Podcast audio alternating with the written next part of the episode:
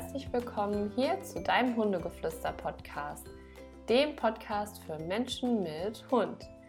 Mein Name ist Solvay und ich bin neben Ricarda deine Hundetrainerin in diesem Podcast. Und heute habe ich, wie versprochen, eine ganz, ganz kurze Folge mal wieder zur Abwechslung für dich. Und zwar möchte ich gerne mit dir meine Gedanken über etwas teilen, was ich in den letzten Tagen bzw. in der letzten Woche häufiger auf Social Media gesehen habe bzw. gelesen habe und was mich ein bisschen zum Nachdenken gebracht hat. Und ich möchte gerne einfach mit dir darüber reden, wie ich zu diesem Thema stehe und du darfst natürlich mir auch gerne deine Meinung dazu teilen. Da kannst du mir gerne auf Instagram schreiben oder auf unserer Hundegeflüster Club Instagram-Seite. Da sind wir auch immer erreichbar. Und zwar geht es um die Aussage, dass ein Hundetrainer ein schlechter Hundetrainer ist oder eine schlechte Hundetrainerin, wenn du als Kunde noch nie den Hund des Trainers oder der Trainerin gesehen hast, beziehungsweise ja, wenn der Hundetrainer oder die Hundetrainerin den eigenen Hund nicht mit zu Trainings bringt. Und ich finde diese Aussage ziemlich schwierig. Und ich möchte dir kurz erklären, warum ich das schwierig finde. Es geht mir hier jetzt nicht um zum Beispiel Hundesportarten oder ja, andere Dinge oder Social Walks, Treffs, was auch immer, sondern es geht mir jetzt, sage ich jetzt mal so ganz salopp, um die Erziehungskurse oder eben um Einzeltrainings, wo es eben um ja, bestimmtes Verhalten geht, wo ein Kunde oder eine Kundin uns Hundetrainer oder Hundetrainerin eben kontaktiert und sich da eine Lösung wünscht. Ne? Also wir reden jetzt von Erziehung. Und da fängt das Ganze ja schon an, denn Erziehung definiert jeder von uns anders. Für den einen ist ein ja, perfekt erzogener Hund ein Hund, der jedes Signal ausfüllen kann, der, wenn man ihn niedlich anguckt und die Hand hebt, Pfötchen geben kann. Und daran wird dann sozusagen der Grad der Erziehung gemessen. So etwas gibt es. Das ist gesellschaftlich wirklich noch stark verbreitet. Es gibt aber natürlich auch andere Ansichtsweisen über das Thema Erziehung, nämlich ja, ist dann damit gemeint, okay, wie alltagskompatibel sind mein Hund und ich im, ja, im, im Alltagsleben unterwegs? Kann mein Hund sich auf mich verlassen und kann ich mich auf meinen Hund verlassen? Kann ich die Verantwortung für meinen Hund übernehmen? Bin ich in der Lage, meinen Hund ja, vernünftig an der Leine zu führen? Bin ich in der Lage, meinen Hund zurückzurufen, wenn er zum Beispiel ein Reh oder irgendeinen anderen Reiz sieht? Stoppt er, wenn er zum Beispiel an der Straße ist? all diese Dinge sind ja auch Erziehung, wenn man es so möchte, weil das eben Dinge sind, die wir im Alltag brauchen, damit das Leben mit uns und unseren Hunden harmonisch verläuft und damit unser Hund natürlich bei uns auch sicher ist. Und da fängt es halt, wie gesagt, schon an, dass man sich erstmal hinterfragen muss, okay, was verstehe ich unter Erziehung und was versteht vielleicht mein Kunde unter Erziehung? Und wenn ich zum Beispiel ganz andere Vorstellungen davon habe, was für mich und meinen Hund wichtig ist, bedeutet das ja im Umkehrschluss noch nicht, dass es für meinen Kunden eben genauso die Wichtigkeit hat, sondern er möchte vielleicht eher, dass sein Hund bestimmte Tricks kann und versteht eben das unter Erziehung. Also es ist immer super individuell und da sollte man dann nicht sagen, okay, wir nehmen jetzt hier den Trainerhund irgendwie als Schablone und als Richtmittel zu sagen, was gut ist und was schlecht ist. Wenn wir schon beim Thema Individualität und individuelle Vorstellungen nennen, auch der Charakter jedes einzelnen Menschen, aber auch der Charakter jedes einzelnen Hundes sollte hier Beachtung finden. Also finde ich, dass ein guter Hundetrainer dich auf jeden Fall immer danach fragen sollte, was deine Vorstellungen sind, sich aber auch ein Bild davon machen sollte, wie ja eben der Charakter deines Hundes ist und für euch gemeinsam den richtigen Weg zu finden und ja, nicht quasi einfach zu sagen, hier, das ist mein Hund, das ist das Vorbild und genau das kriegst du hier quasi als Produkt am Ende, weil wir haben eben es nicht mit Maschinen oder Robotern zu tun, sondern eben mit einem individuellen Lebewesen, das individuelle Erfahrungen gemacht hat, das genauso wie wir Menschen auch individuelle Charakterzüge hat. Und ich finde eben diese Diversität der ja, verschiedenen Charaktere sollte Beachtung finden. Ja, das ist eben nicht der Fall, wenn ich zum Beispiel meinen Kunden einen Maßstab vorgebe, auch unterbewusst, denn natürlich, was passiert, wenn ich zu einem Hundetrainer gehe und ich sehe den Trainerhund. Natürlich nehme ich das für mich als Maßstab, wie es sein sollte und fühle mich dann im Zweifel vielleicht schlecht, weil das bei meinem Hund ganz anders ist, aber vielleicht hat mein Hund auch einfach einen ganz anderen Charakter und hat vielleicht ganz andere Stärken. Also finde ich in dem Fall auch ein bisschen schwierig. Dann finde ich, kann es auch ein Grund sein, dass vielleicht der Trainer selber einen Hund hat, der vielleicht ja seine eigenen ja, Baustellen finde ich immer so fies zu sagen. Ich nenne es immer lieber so Special Effects, weil ich bin immer ein Fan von positivem Mindset. ähm, ja, der eben seine Special Effects hat und daher vielleicht auch einfach nicht so wirklich kompatibel mit entweder anderen Menschen oder mit anderen Hunden oder eben mit beidem ist und der Trainer vielleicht selber daran arbeitet und es einfach ja für den Hund nicht wirklich fair wäre, ihn in eine solche Situation mit hineinzubringen. Das heißt ja nicht, dass der Trainer nichts von seinem, ja, von seinem Fach oder von, von seinem Gebiet versteht, sondern es bedeutet einfach nur, dass er weiß, dass sein Hund in dieser Situation einfach, ja, überfordert wäre und er die Verantwortung dafür übernimmt und ihn einfach dieser Situation nicht aussetzt. Ich zum Beispiel, ich habe meine Hunde schon gehabt, bevor ich Hundetrainerin wurde.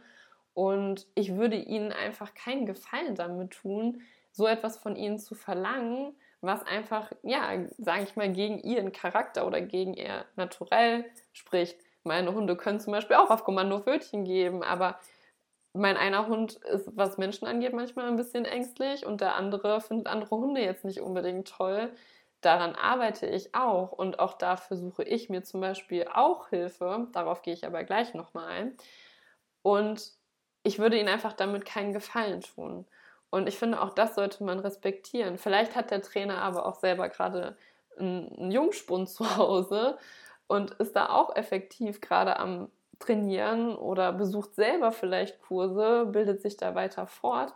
Und es passt einfach gerade nicht, ihn mit in diese Situation zu nehmen. Also ich finde, auch das sollte man beachten. Was ihr aber auf jeden Fall immer machen könnt, zumindest bei mir, macht es gerne. Fragt mich danach, wenn ihr jetzt zum Beispiel hier bei mir in der Nähe wohnt und ihr bucht ein Einzelcoaching, fragt mich, ob ich meinen Hund mitnehme und im Zweifel, wenn nein, warum nicht? Also ich habe da überhaupt gar kein Problem damit, auch offen darüber zu reden.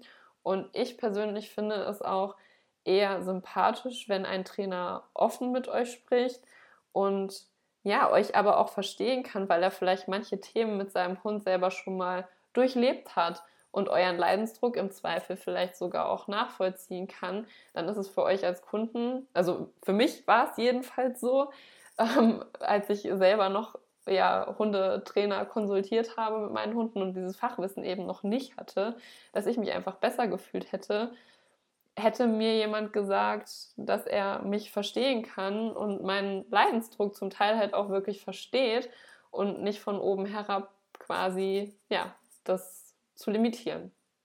Genau. Der allerwichtigste Punkt aber, der mich neben der Individualität, die ich super ausschlaggebend finde, bei dieser Aussage aber mit am meisten stört, ist, dass wir Hundetrainer oder Hundetrainerinnen auch bei unseren eigenen Hunden in erster Linie selbst Hundehalter oder Hundehalterin sind. Denn wir sind, was unsere Hunde angeht, selber subjektiv involviert. Wir sind tagtäglich mit denen zusammen und natürlich ist es da manchmal ein bisschen schwer, Dinge oder Verhaltensmuster objektiv zu bewerten, selbst wenn wir das Fachwissen haben. Denn, wie gesagt, das Ganze ist hier subjektiv, da schwingt eine gewisse Emotionalität mit. Und auch da finde ich es nie verkehrt, ganz im Gegenteil, wenn ein Hundetrainer oder eine Hundetrainerin sich selber, was ihre Hunde angeht, auch nochmal Rat von einem Kollegen oder von einer Kollegin einholt, einfach um nochmal eine objektive Einschätzung zu bekommen und dann im Zweifel zu gucken, okay, kann ich das selber trainieren oder gehe ich auch da zu einem Kollegen oder zu einer Kollegin? Auch das ist ja nicht schlimm. Im Gegenteil, man holt sich da ja nochmal anderen Input und ist im Austausch auch mit, ja, mit äh, Gleichgesinnten. Ich finde das überhaupt nicht schlimm und wie gesagt, das finde ich, sollte man nie vergessen. In erster Linie sind wir in diesem Fall selbst Hundehalter. Was auch dazu kommt, ist, dass meine Hunde für mich ja kein Arbeitsequipment sind. Also sie sind keine Arbeitsgeräte, die ich mir angeschafft habe, um sie eben mit auf zum Beispiel einen Hundeplatz oder zu Einzelcoachings mitzunehmen.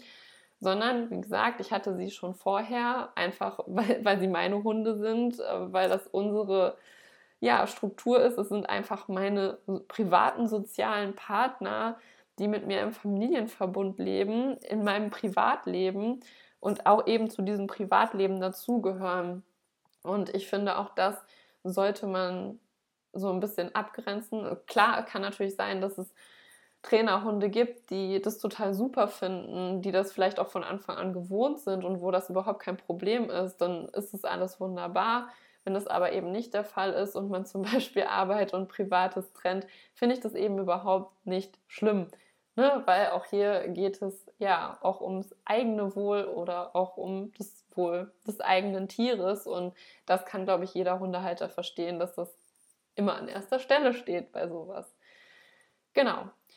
Und was für dich, lieber Hundehalter oder liebe Hundehalterin, wenn du einen Hundetrainer konsultierst, auch super wichtig ist, so handhabe ich das zum Beispiel, wenn du mich jetzt anfragen würdest für ein Einzelcoaching mit deinem Hund, dann möchte ich während dieses Coachings mich komplett auf dich und deinen Hund einlassen. Und ich möchte euch zwei als Team zusammen kennenlernen, in verschiedene Situationen mit euch gehen und genau gucken, wie ich euch bestmöglich helfen kann.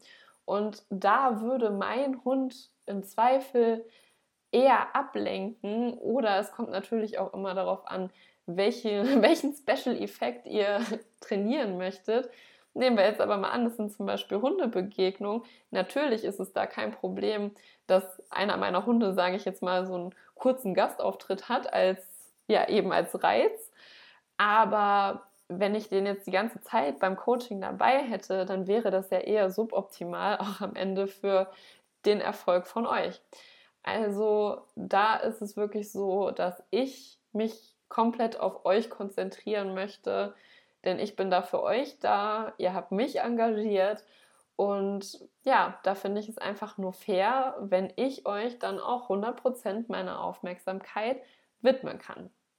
So, das waren einmal ganz grob meine wichtigsten Punkte zu diesem Statement. Wie gesagt, nochmal zusammenfassend, für mich ist es kein Qualitätsmerkmal oder das ausschließliche Qualitätsmerkmal, ob jetzt ein Trainerhund anwesend ist oder eben nicht. Fragt nach, wenn ihr wissen wollt, warum der Hund nicht dabei ist. Lasst es euch erklären, aber respektiert auf jeden Fall auch, dass ja eben der Hundetrainer für seinen Hund eben auch der Hundehalter ist und das immer eine subjektive Geschichte ist. Seid ihr anderer Meinung? Wollt ihr dazu in den Austausch gehen? Schreibt mir, wie gesagt, gerne. Lasst es mich wissen. Wie gesagt, heute eine kürzere Folge. Ich hoffe, es hat euch trotzdem gefallen. Und ich freue mich aufs nächste Mal und sage bis dann.